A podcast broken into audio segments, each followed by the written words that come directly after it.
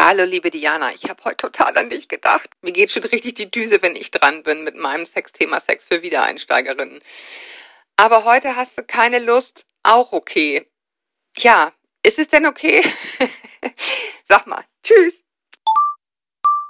Hi, Julia. Ja, du danke der Nachfrage.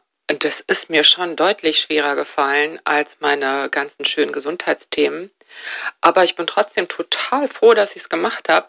Auch weil das ja am Ende des Tages so ein feministisches Thema ist. Wenn wir für uns in Anspruch nehmen, und ich glaube, das tun wir alle, dass wir sexuell frei sind, dann muss es erlaubt sein, keinen Sex zu haben und auch keinen Sex zu wollen. Das wurde mir in diesem Gespräch einfach nochmal so ganz, ganz klar. Und auch wie viel Leistungsdenken und Performance-Druck da im Spiel sind. Äh, und da gehören sie einfach überhaupt nicht hin. Das hat mich auch nochmal sehr berührt. Mal abgesehen davon, du weißt ja, ich bin Fan von allem, was einen von der inneren Knute befreit. Insofern, hör unbedingt rein. Tschüssi.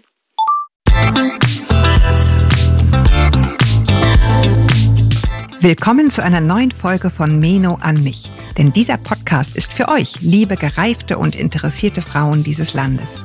Jede Woche sprechen wir mit spannenden Frauen und empowern euch mit Wissen und Inspiration. Wir, das sind Diana Helfrich und Julia Schmidt-Jorzig aus der Brigitte Woman Redaktion. Heute spricht Diana mit Dr. Annika Plassmann, die Paar- und Sexualtherapeutin aus Kiel, arbeitet mit Menschen daran, deren Bedürfnisse genussvoll auszuleben, ob mit oder ohne Partnerin, mit oder ohne Sex. Und sie hat ein Buch geschrieben, Sexfrei, weil es okay ist, keine Lust zu haben.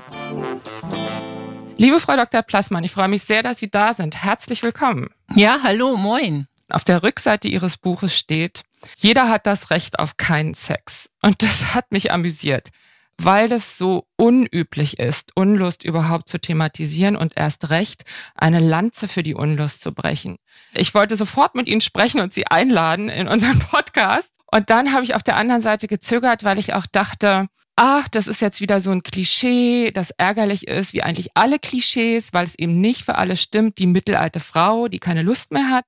Darum rede ich hier heute zum Einstieg bisschen länger, weil ich eins mal vorab ganz klar sagen will, dass das rein hormonell nämlich betrachtet in der Lebensmittel überhaupt nicht schlecht aussieht für die weibliche Lust. Denn das Östrogen ist zwar das weibliche Hormon, das Rundung macht und noch ganz viel mehr, aber mit der Lust viel, viel weniger zu tun hat, als man denken könnte. Und das Hormon, was die Lust anschiebt, auch die weibliche Lust anschiebt, ist das Testosteron. Und in der Lebensmittel haben wir eine Situation, wo der Östrogenspiegel schon gesunken ist vom Testosteron, aber so viel da ist wie vorher. Das passiert nämlich langsamer, so dass man relativ mehr davon hat und mehr davon spürt. Und das erklärt, warum es auch Frauen gibt, die sogar mehr Lust haben als vorher. Die Gynäkologin Sheila Delis hat diesen Anteil in einem Interview mal auf 20 bis 30 Prozent beziffert. Außerdem muss man ja sagen, wenn die Kinder groß oder sogar schon aus dem Haus sind, wird mehr Zeit und Raum frei, auch für Sex beziehungsweise dafür, sich dem Partner oder der Partnerin nochmal weiter zuzuwenden. Trotzdem haben viele Frauen und im Übrigen auch Männer keine Lust.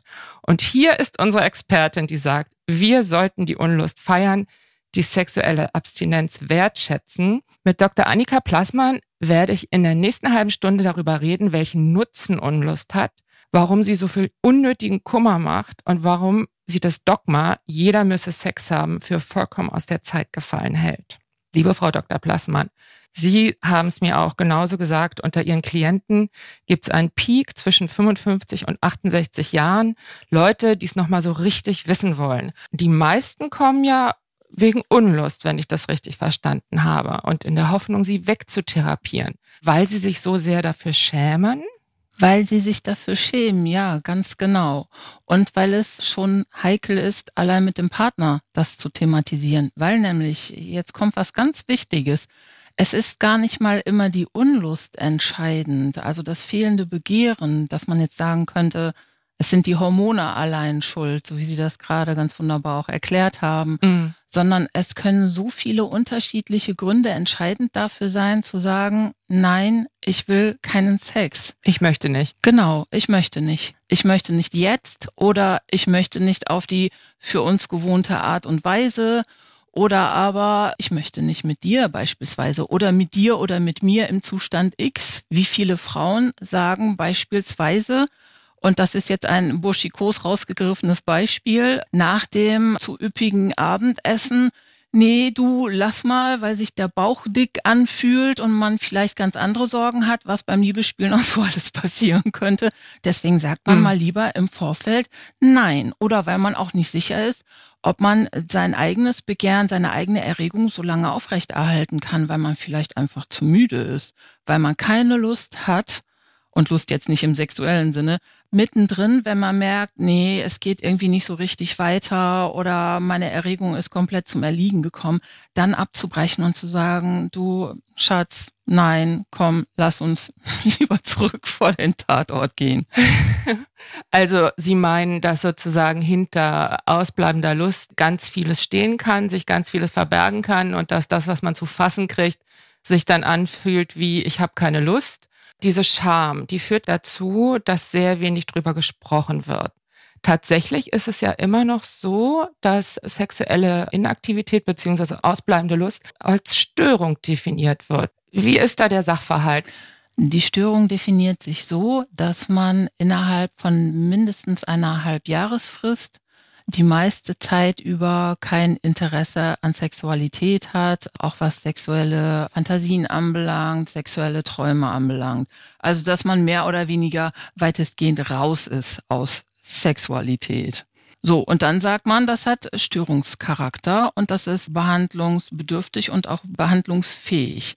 Und wer sagt das? Also es ist ein sehr bunt zusammengesetztes Gremium, was letztlich den Leitfaden, den Diagnoseleitfaden, das ist aktuell gültig das ICD-10, wo drin das festgelegt ist. Was daran ist ärgerlich? Daran ist ärgerlich, dass etwas, was meines Erachtens ein völlig normaler Zustand ist, dass er pathologisiert wird, also als Krankheit stilisiert wird. Es sind ja nicht einfach Schiefertafeln vom Himmel gefallen, wo drauf stand, übrigens, wenn es keinen Sex gibt über einen längeren Zeitraum hinweg, dann ist das krank, sondern das ist ja menschengemacht. Das ist eine Definition, etwas, was wir festgelegt haben. Das ist nichts, was die Natur von sich aus festgelegt hat. Also was mir daran so leid tut, oft, wenn ich das mitkriege, was für Kummer das macht, ist, dass man sich ja dann sehr, sehr alleine fühlt mit seinem Problem. Ne? Also, dass man das Gefühl hat, in der Bringschuld zu sein. Ja. Abstinente haben keine Lobby, könnte man sagen, ne? Absolut. Sie haben keine Lobby und ganz im Gegenteil, sie werden sogar noch geächtet, weil es eben schlichtweg als normal hingestellt wird. Und wer nicht normal ist, von dem kann man fordern, dem kann man sagen, aber es ist doch normal, guck doch mal, alle anderen machen und nur wir nicht wo kommt denn das her? Geh doch mal wohin und lass dich wieder lass auf, es wegmachen. Ja, lass es wegmachen, lass dich wieder auf Kurs bringen. Es ist in der Regel schon so, dass insbesondere auch die Frauen sagen, ich habe noch nie mit jemandem drüber gesprochen. Mhm. Ja, das Thema war schon mit einer guten Freundin beispielsweise auf dem Tisch, aber ich bin dann ganz leise geworden und ich möchte ja auch nicht, dass mein Partner dann blöd dasteht. Ich habe das natürlich nicht gesagt, aber ich habe mal zugehört, was von der anderen Seite gekommen ist und habe mich dann noch schlechter gefühlt.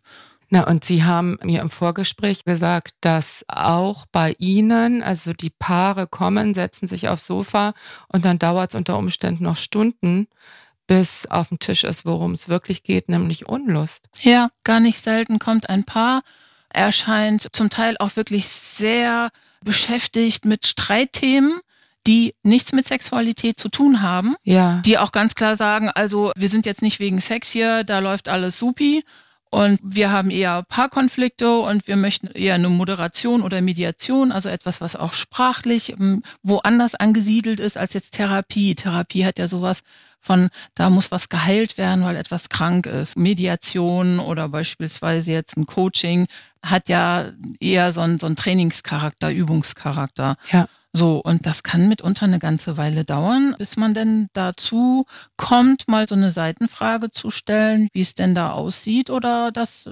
vielleicht von einer Seite dann auch ein Vorwurf kommt oder, oder ein Statement kommt mit, ich vermisse das. Das gibt's bei uns ja schon so lange nicht mehr. Ja, mit daran angehängt dann Interpretationen, was der Partner denkt, warum das so ist. Du findest mich nicht mehr attraktiv, ist so ein, ja, so ein, so ein ganz typischer Eindruck, der entsteht, wenn eben die Sexualität nicht mehr stattfindet. zumindest die Paarsexualität. Das ist ja auch nochmal ein heikles Thema. Wenn denn derjenige, der quasi ins Leere hinein begehrend hat, merkt, dass der andere Selbstbefriedigung hat. So, du gehst im Prinzip fremd mit dir selbst. Sie würden sagen, dass es sozusagen dann immer einen Partner gibt, der die Unlust für sich beansprucht und einen anderen, der der Begehrende ist. Und dann führt das notwendigerweise zum Konflikt. Es führt in der Regel zum Konflikt. Ich würde nicht sagen, dass es das immer tut. Es gibt auch Paare, mhm. wo die Sexualität irgendwann ausläuft und im Grunde beide ganz zufrieden damit sind und bloß das nicht ansprechen, bloß keine schlafenden Hunde wecken, weil es könnte ja sein, dass der andere nur netterweise nicht sagt, fragt, einfordert und dann geht das dann wirklich los mit Streitigkeiten. Also Ihr Eindruck ist wirklich, dass Paare auch untereinander viel zu wenig reden über Sex? Ähm, jein. Oder über Unlust, sag ja, ich mal. Ja, über die mhm. Unlust. Ich glaube, die Unlust ist schwieriger ansprechbar, weil ganz schnell die Situation wie folgt ist. Einer spricht es an, es ist in der Regel derjenige, der die Sexualität vermisst und der andere mhm. zieht sich zurück, weil er sehr häufig auch gar nicht weiß, wie er es begründen soll, warum es so ist, wie es ist. Mhm. Und wie gelingt es dann da in einen, oder, oder, nee, ich frage mal als erstes, was gibt's denn da so für Gründe, um sich rauszuziehen aus der Sexualität? Also was sehr häufig geschildert wird, ist, ja, als wir uns kennengelernt haben, hatten wir eine Phase, da konnten wir kaum ohne einander sein. Wir hatten so oft Sex. Also da wird von Frequenzen gesprochen, wo ich denke, oh, das ist aber ganz schön anstrengend, auch für den Körper alleine. So, und die mhm. Zeit muss man auch erstmal haben, wenn man berufstätig ist und sich jetzt nicht zufällig bei irgendeiner Urlaubsreise kennenlernt.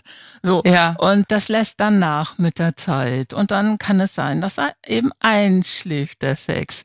So, und dieser Maßstab, es soll so sein wie ganz am Anfang, das ist ein ganz heikler Maßstab, weil erstens die hormonelle Situation durch ein Verliebtsein ist, ist etwas ganz anderes. Dann kommt noch dazu, wir kennen den anderen noch nicht. Wir möchten ja auch in einem wirklich positiven Licht da stehen, uns ja beliebt machen und uns als liebenswert auch zeigen. Und das beinhaltet auch eine gewisse sexuelle Aufgeschlossenheit was mhm. wiederum nach sich zieht. Wir sind in der Regel zu mehr Dingen bereit und auch öfter bereit, sie zu praktizieren beim Sex, als wir es sind, wenn wir sicher sind, okay, und das ist jetzt mein Partner, der so und so und der bleibt, auch wenn es heute keinen Sex gibt, ja? Insofern ist kein Sex zu haben schon fast auch ein Beweis dafür, wie, wie sicher man sich des Partners ist, dass man sich das auch ah. erlauben darf, während am Anfang die Angst dabei ist, oh, wenn ich nicht toll genug bin, wenn ich nicht mithalten kann, wenn ich seine, ich sag jetzt mal seine, weil ich jetzt aus der weiblichen Perspektive spreche, mm weil ich seine Erwartungen enttäusche, geht er möglicherweise weiter und wir werden erst gar keine Partnerschaft beispielsweise eingehen können, mhm. weil er unzufrieden ist und denkt, oh Gott, wie wird das denn erstmal in einem Jahr aussehen? Ja, das wäre ja dann ein so ein, wenn man so will, positiver Aspekt von fehlender oder ausbleibender Sexualität, dass man sie als Zeichen deuten kann der Sicherheit. Ne? Anders als vielleicht ja. am Anfang. Aber das Entscheidende ist, oder finde ich an Ihrer Antwort gerade, dass man im Grunde genommen vermutlich fast automatisch den Fehler macht, den Vergleich zu ziehen mit dem Anfang der Beziehung, ob man das will oder nicht. Denn das hat man ja gemeinsam mit dem Partner erlebt. Und natürlich fragt man sich dann, wo ist das eigentlich alles geblieben? Ja. ja also das ist sozusagen so ein Bein, das man sich selber stellt. Gibt es noch andere Beine, die Ihnen da einfallen aus Ihrer täglichen Arbeit mit Paaren? Oh, es gibt eine Menge Beine, die mir da einfallen. Vielleicht noch ein oder zwei weitere, die sehr häufig gestellt werden. Was mir zum Beispiel einfällt, ist, dass relativ früh zum Teil schon eine Defizitdiagnose getroffen wird von demjenigen, der schlichtweg höher frequent, also viel häufiger Sex haben möchte. Wenn ich dann höre, dass manch Mann sagt, also wenn es nach mir ginge, würde ich täglich Sex haben und die Frau mhm. kriegt tellergroße Augen, so, dann denke ich so, ja, kann ich verstehen, dass die Frau da ganz andere Vorstellungen hat. Also das hat ja zum einen auch damit zu tun, was für wir für Leben. Die meisten von uns haben ja doch einen recht stressigen, anspruchsvollen Alltag. Mit Kind, mit Kegel, mit Job, mit Haushalt, mit Tieren, mit Nachbarn, mit Ärgernissen, mit Krankheiten. Ja. Was weiß ich, ab einem gewissen Alter All kommen dann noch pflegebedürftige Familienmitglieder dazu und, und, und. So, und da ist halt auch die Frage, wie wir sexuell aufgestellt sind im Sinne von, was bedeutet mir Sex? Also ich habe in meinem Buch auch von zwei verschiedenen Skripten geschrieben. Und zwar gibt es da ein Skript, das vielen Männern zugeschrieben wird, die quasi sich mit Sexualität den Tag versüßen, verschönern. Also da kann sonst was für ein Mist vorher passiert sein. Sie können auch so verärgert sein und dann kommen sie nach Hause, möchten gerne Sex haben, um sich quasi wieder in den positiven. Gefühlsbereich rein zu, Mhm. ja, Vögeln im Grunde Mhm. genommen. Mhm. So. Wenn Sie jetzt überlegen, oh, würde das jetzt zu meinem persönlichen Skript passen? Also den Frauen wird nämlich in der Regel ein anderes Skript mehrheitlich zugeschrieben.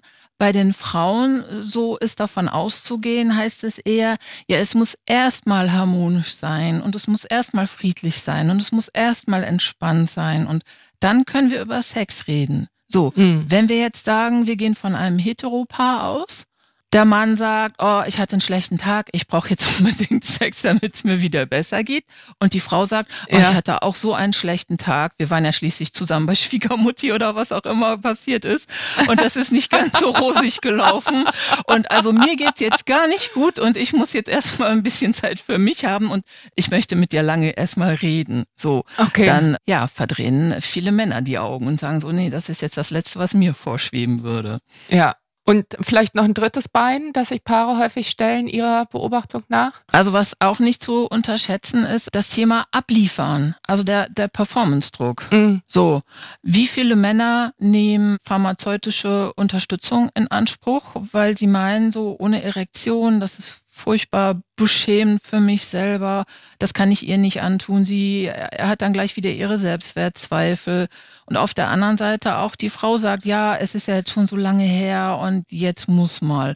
Und dann kann es zum Teil sogar simultan von beiden Seiten zu Gnadensex kommen. Also Sex, den beide haben, weil sie meinen, es gehört dazu und man muss ja irgendwie auch gut abliefern. Ja, und am Ende äh, sind beide nicht glücklicher, beide haben abgeliefert und beide gewöhnen sich auf diese Weise den Sex nach und nach immer mehr ab. Mhm. Dass man sagt, so ist ja auch kein Wunder, wenn man keinen Spaß an der Sache hat und es trotzdem über sich ergehen lässt.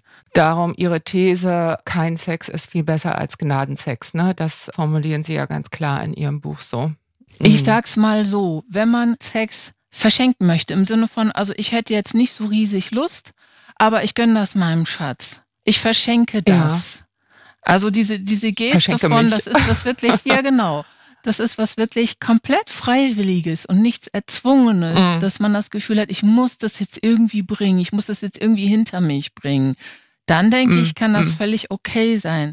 Aber Gnadensex, insbesondere wenn das ja zur Routine wird, das über sich ergehen zu lassen, dann ist es wirklich kein Wunder, wenn man irgendwann gar nicht mehr mag und sich zurückzieht hinter ganz viele Erklärungen, mit den Kindern ist was und mit dem Haushalt ist noch was und ich muss noch so viel erledigen oder ich bin so gestresst oder ich bin so müde, was ja auch echte Gründe sein können. So, ne? das, Ja, ja. das will ich Ja, jetzt gar nicht ähm, in Abrede stellen. Es ist ja auch oft so Ja, eine dann Mischung fällt das, aus allem. dann fällt ne? das Also- leichter. Ja, und man entgeht dadurch diesem, ja, mal wieder irgendwie aushalten, durchhalten, es über sich ergehen lassen. Mhm. Und das gibt's bei Männern genauso wie bei Frauen.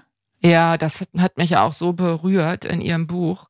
Der 28-Jährige in Kinderwunschbehandlung, der keine Vorstellung von Erregung Ja, hatte und keine, also überhaupt keinen Impuls, auch nicht zur Masturbation. Also da gibt so viel mehr da draußen.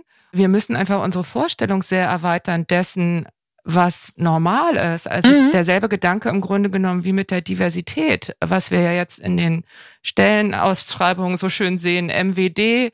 Und daraus kann ja auch eine Gnade für einen selbst erwachsen, ne? dass man mit den eigenen Gefühlen, Zweifeln und auch der eigenen Unlust dann irgendwie gnädiger umgeht und gar nicht erst in diese Ich muss abliefern Falle reintappt, ne, da wollte ich im Übrigen auch noch drauf hinaus. Das habe ich jetzt vorhin so ein bisschen durchgehört. Die Männer, die Viagra nehmen und so weiter. Es gibt ja schon eine große Fixierung zur Penetration. Ne? Ja. Könnte es sein, dass wir alle viel glücklicher wären, wenn wir uns davon zumindest ein Stück weit lösen würden? Was hätte das für Vorteile? Ich gehe davon aus, dass wenn wir Sex weiterfassen als klassisch, es ist der Geschlechtsverkehr. Und der Geschlechtsverkehr mhm. ist in den Köpfen verankert als das ist quasi ja die, die Pointe, die kommen muss. Das ist das große Finale, mm. auf das insbesondere die Männer hinarbeiten. Alles vorher, mm. Zärtlichkeiten, Streicheln, Stimulation, auch des Genitals. So, das ist ja nur irgendwie notwendig, damit man dann Geschlechtsverkehr haben kann, damit die Frau feucht genug mhm. wird. So, das ist eine extreme Fixierung auf den Akt selber, die, glaube ich, häufig dafür sorgt, wenn Mann oder Frau denkt, okay, das muss ja jetzt dann auf jeden Fall passieren, nee, dann lehne ich gleich alles ab, auch das schöne Streicheln, weil auf den Akt habe ich überhaupt keine Lust. So, das ist so das Letzte, was mm. ich heute noch haben muss. So. Und ich glaube, mhm. Wenn wir weiterfassen und sagen, gut, der Akt ist eine Option, also etwas, wozu wir, wenn es dann soweit ist, sagen können, ja, wollen wir das jetzt auch noch machen? Ja, nein. Und das Nein ohne einen gekränkten Partner denn möglich ist, dass wir das aussprechen.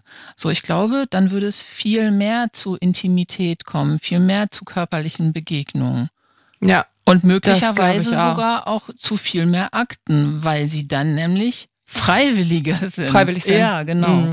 Aber jetzt mal ganz ehrlich, das ist doch wirklich dann die ganz, ganz große Kunst, dann in dem entscheidenden Moment das erstmal zu erkennen und dann noch zu kommunizieren auf eine Art und Weise, die nicht verletzend ist. Wie macht man das?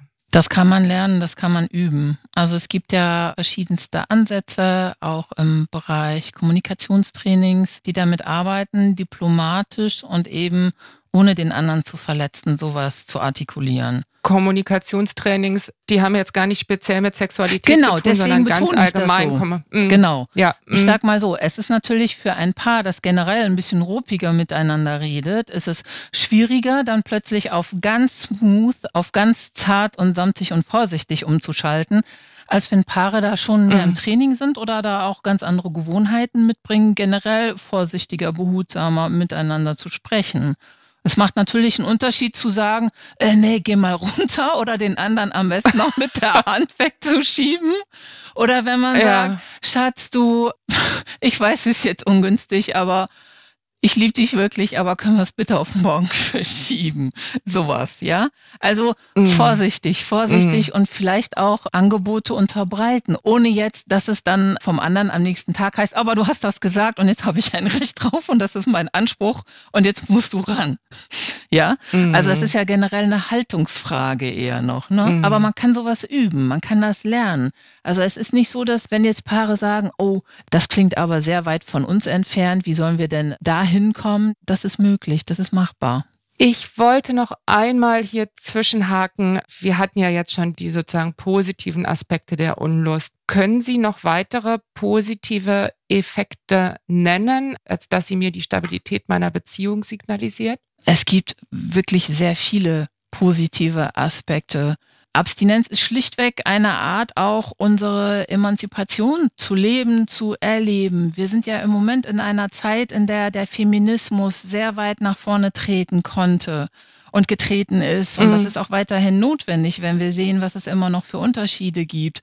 Und eben besonders in der Sexualität, da scheint irgendwie überhaupt nicht drüber gesprochen zu werden ja, dass eben das Nein zu Sexualität eben auch eine Errungenschaft ist oder sein kann. Also sie ist es ja noch nicht so hundertprozentig. Das merke ich ja jetzt auch an dem Gegenwind, der mir ins Gesicht gepustet hat angesichts der Veröffentlichung des Buches. Da gab es ja nicht nur positive Stimmen zu, sondern da gab es auch viele, die das unmöglich fanden. Wie kann man denn noch Frauen dazu aufrufen, dass sie, wenn sie nicht wollen, dass sie dann auch den Sex bleiben lassen? Das sei eine Unverschämtheit, würde die Männer in die Arme von Prostituierten Prostituierten treiben, würde zum Verfall oder kompletten Zerfall der Familien beitragen und, und, und. Das sehe ich eben ganz anders. Nämlich, wenn wir Abstinenz auch feiern und sagen, Mensch, das ist doch, es ist toll, dass du dir die Freiheit dazu nehmen kannst, auch in deiner Ehe mit XYZ. So, da kann dann ganz viel Familie, ganz viel Ehe Bestand haben mit solchen Phasen, die, weiß ich nicht, vielleicht vorübergehen, vielleicht lange andauern. Das wissen wir nicht genau. So, und da ist viel mehr Familienerhalt möglich, wenn wir das eben feiern und sagen, das ist eine tolle Errungenschaft. Mm. Jetzt gehen wir mal zurück zu der Paarsituation. Ja. Einer äh, ist durch mit dem Thema, der andere wünscht sich mehr Sex. Das führt ja dann zwangsläufig dazu, dass man ähm, verhandeln muss. Oder wie geht's dann weiter normalerweise? Also aus Ihrer Erfahrung. Am hilfreichsten und wenn man die Partnerschaft generell erhalten möchte, und das ist eine Situation, die doch in der Regel so ist, Ja. ist es wichtig, mit dem Reden zu beginnen. Und wenn man merkt, es fällt mir zu schwer, Ja. auch drüber nachzudenken, sich Hilfe zu holen. Ob das nun direkt eine therapeutische Situation ist oder ähm, ob man in eine Paarberatung gehen möchte. Also das bleibt ja jedem erst einmal überlassen, das zu entscheiden, aber auch zu signalisieren, du, ich sehe es auch, ich sehe, dass wir da Schwierigkeiten haben, zusammenzufinden.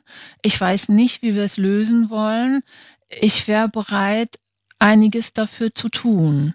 Wovon ich hingegen abraten würde, und das hat leider in den letzten Jahren auch Schule gemacht durch diverse Filme und Reportagen und so weiter, sich Mammutprogramme vorzunehmen, wie einen Monat täglich Sex haben oder sowas. Das ist, das fällt unter die Kategorie für mich Gnadensex, aber im Akkord und davon sollte man die Finger lassen. Ein Grund für diese Schwierigkeiten über Sex zu reden ist, dass jeder fürchtet, ich habe keine Lust mehr, oh, das sind jetzt die letzten 100 Meter der Beziehung. Ne? Ja. Also, dass man sozusagen Angst davor hat, sich das überhaupt so einzugestehen oder zuzugestehen, dass das die Kommunikation erschwert, aber eben halt auch insgesamt unsere Bereitschaft, da überhaupt hinzugucken. Ja, das erscheint mir ein fatales Missverständnis zu sein, dass Sex nicht gleich Liebe ist und Liebe nicht komplett in Sex aufgeht. Hm. Ja, also wenn, wenn der Sex fehlt, dann stimmt was nicht und dann sollte man eigentlich die Partnerschaft beenden und weiterziehen, weil das ist dann der Indikator dafür, dann passt es einfach halt nicht. Dann geht es halt nicht von jetzt für immer. Das ist eben nicht immer so und vor allen Dingen nicht nach vielen Jahren so. Ne? Das habe ich jetzt richtig verstanden. Genau, manchmal ist es gerade nach vielen Jahren das Zeichen dafür, wir haben so viel anderes und im Grunde genommen reicht das vielleicht sogar auch. Mhm. Also Paare, die, ich habe das tatsächlich auch erlebt, dass Paare bei mir waren und sagten, nee, wenn wir ehrlich sind, ist unser Leben so reich und schön und mit unseren Urlauben, wir haben es uns gut eingerichtet, wir haben einen schönen Freundeskreis, es ist alles soweit gut und nur das läuft nicht und ähm, wenn es nach uns geht, müssten wir da jetzt eigentlich auch nichts dran ändern, aber irgendwie stimmt da doch dann wohl was nicht. Also mit uns stimmt doch dann da wohl was nicht und nicht, dass das dazu führt, dass wir das alles verlieren werden, weil der Sex fehlt. Mm. Das ist auch so ein Punkt, wo man erstmal dann möglicherweise in so einer Beratung oder Therapie hinkommt, dass man das auch als Paar für sich überhaupt als Option erkennt. Ne? Ja. Ja, aber es ist sicherlich ein schmerzhafter Weg, weil das hatten wir ja gerade, dass alle mal anders angefangen haben. Ne? Wobei, nee, es sind gar nicht mal alle, die anders anfangen. Es gibt auch Paare, die sagen, wenn erst Punkt X erreicht ist, dann geht das los mit dem tollen Sex. Die gibt es auch. Ah, okay. Die haben dann in der Regel ein unglaubliches Nachholbedürfnis. Frei nach dem Motto, jetzt sind wir schon so lange zusammen, jetzt haben wir sogar schon geheiratet, es sind die Flitterwochen und jetzt geht immer noch nicht die Post ab. Okay. Also diese Paare haben dann denselben Kummer über ausbleibenden Sex, eine Latte, die ganz wahnsinnig hoch liegt, obwohl sie sich nicht auf den Anfang berufen, sondern auf die Vorstellung, die halt in unser aller Köpfen irgendwie rumspuken und uns dann das Leben unter Umständen schwer machen. Genau, und sie haben dann zum Teil im Kopf eine Sammlung von quasi all den verpassten Gelegenheiten, die es aufzuholen gilt. Das macht ja auch Druck, ne? Ja, die sollte Oder? das keinen Druck machen. Mm. Zu sagen, wir müssen da jetzt noch zwei Jahre Sex nachholen, so, wie sollte das keinen Druck Muss man machen? sich erstmal irgendwie, muss man erstmal ein Sabbatical einreichen, oder? Wo man dann irgendwie, das ist ja auch, ja. Ja, und jetzt die Frage, ist das für Sie oder für mich eine angenehme Vorstellung, ein Sabbatical, um permanent Sex zu haben? Ja, also das ist auch so eine Beobachtung, die ich gemacht habe über die Jahre jetzt. Ich habe einfach den Eindruck, dass es Menschen gibt, denen ist Sex unheimlich wichtig. Ja. Und dann gibt's andere, denen bedeutet Sex halt wirklich nicht so viel, wie er anderen bedeutet. Ja. Und dann gibt es aber auch noch die Menschen, die gelernt haben, dass einem Sex wichtig zu sein hat. Auch nicht mm. unwichtig. Die Frage ist nämlich, wem fehlt er? Ja. Und was fehlt demjenigen oder derjenigen? Ist es eher das Kuscheln, dass man sagt, ja, ich kriege gar kein Kuscheln, ich kriege keine Zärtlichkeiten, wenn ich nicht bereit bin, hinterher mit meinem Mann zu schlafen? Oder ist es, dass gesagt wird, also die Penetration ist mir super wichtig, ohne dem ist das für mich absolut frustrierend, dann fühle ich mich hinterher noch einsamer und noch viel frustrierter als vorher.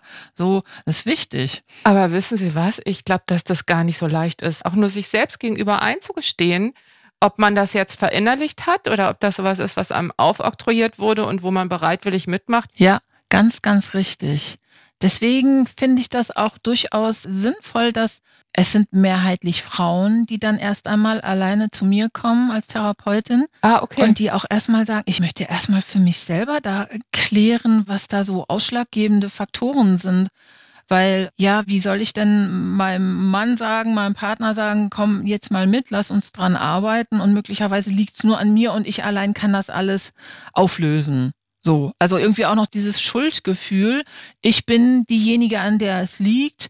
Ich muss es wegmachen, aber natürlich auch in Zusammenhang mit der wirklich hilfreichen Selbstklärung. Was ist es denn eigentlich? Weil es gibt Aspekte, die sind vor einer unbekannten Dritten, die ich als Therapeutin ja erst einmal lange Zeit bin, ja. ist es schwierig zu sagen, also ja, ich finde es schon unangenehm, weil meine Frau, die hat einen unangenehmen Intimgeruch oder mein Mann hat äh, Probleme mit den Zähnen, lässt da nichts machen, weil er solche Angst hat und das finde ich eher etwas, was mich abstößt, genau. Mhm. Das sind Dinge, die wirklich sehr schwierig sind und wo Paare dann auch in der therapeutischen Situation manchmal ins Schleudern geraten, weil sie gar nicht wissen, wie sie sich selber retten, indem sie die Wahrheit sagen, aber den anderen eben nicht bloßstellen. Mm, ah, es ist aber auch kompliziert. Ne? Ja. Also das finde ich wirklich. Jetzt wurde ja gerade spürbar, wie schwierig das allein schon ist, sich selbst gegenüber da wahrhaftig zu sein. Und dann ist es ja immer eine Sache, an der mindestens zwei beteiligt sind. Ja. innerhalb einer Partnerschaft, sodass, sodass da wird ja noch eine ganze weitere Matrix drüber gelegt. Das ist einfach ganz, ganz schwierig. Ne? Ja. Und ich glaube, das ist auch, also wir jetzt kommen wir langsam zum Ende. Ich glaube, das ist vielleicht auch ein ganz guter Gedanke so für den Ausstieg, dass man da einfach gut bedient ist, wenn man sich selbst gegenüber, also erstens mehr Aufmerksamkeit und zweitens auch irgendwie mehr Gnade zukommen lässt. Ne? Ja. Dieser Dialog mit sich selbst, ja, was ist es eigentlich? Klar, ein Therapeutin oder überhaupt ein Gespräch mit einem gegenüber hilft, aber es kann ja auch vielleicht eben die Freundin sein oder dass mhm. man diesen Gedanken sich selbst gegenüber überhaupt mal erstmal zulässt. Und ich wollte Sie jetzt aber nochmal fragen, ob es noch irgendwas gibt, das Sie noch loswerden wollen oder wo Sie dachten, das fragt sie mich bestimmt, jetzt hat sie nicht gefragt. Also wir senden hier ja an Frauen mitten im Leben. Gibt es da noch einen Aspekt, wo Sie sagen, ach, das würde ich jetzt gerne nochmal aussprechen? Was ich gerne in die Welt geben möchte, ist, dass wir alle noch ordentlich zu tun haben, damit mehr auf uns selbst zu schauen. Also Achtsamkeit in dem Sinne zu kultivieren, was tut uns gut. Wir sind zum Teil so auf Leistung getrimmt, leider auch in der Sexualität, dass wir bereit sind, uns selbst zu übergehen und denken, ja gut, dem anderen zuliebe. Also so ein Service-Gedanke, so ein Gedanke von den anderen gut versorgen da möchte ich anregen, so ja mehr drauf zu schauen, was tut mir gut, was fühlt sich für mich gut an. Und wenn es stundenlanges zärtliches Streicheln des Rückens beispielsweise ist, ja, dann ist es das. Wer sagt denn, dass es zwingend zum Koitus kommen muss? Wer sagt, dass es zwingend überhaupt zu Erregungen kommen muss? Also wenn es nicht mehr frei ist, ist es kein Wunder, dass es für uns was Negatives werden kann. Je freier es ist, desto eher kann es passieren, weil wir dann einfach auch Lust drauf entwickeln können, weil es, wenn dann etwas völlig Freies und ein Genussfaktor werden kann. Ohne dem ist es ja letztlich ein weiterer Punkt auf der To-Do-Liste, wo es nicht wundert, wenn man sagt, ja, so, nee, das jetzt nicht auch noch. Und das finde ich jetzt ein super, super Schlusswort. Denn, liebe Frau Dr. Plassmann, wir sind wieder da, wo wir angefangen haben. Jeder hat das Recht auf keinen Sex. So steht es auf Ihrem Buch genau. auf der Rückseite. Und am Ende des Tages geht's genau da los. Also, ich danke Ihnen sehr, dass Sie da waren. Herzlichen Dank für Ihre Zeit. Auf ein andermal vielleicht. Liebe Frau Dr. Plassmann, tschüss. Ich habe zu danken. Und euch vielen Dank fürs Zuhören. Wir freuen uns über Post von euch an brigitte.podcast.de. Schreibt uns, was euch berührt, entsetzt, freut und bewegt oder einfach so, um uns Feedback für den Podcast zu geben. Auch wenn ihr uns eure Geschichte erzählen wollt, gerne eine Mail an podcast.brigitte.de. Wir freuen uns darauf und bitte bewertet uns auf den Plattformen, verteilt Sternchen und am besten schreibt was, das hilft uns, dass wir weitermachen können mit Meno an mich.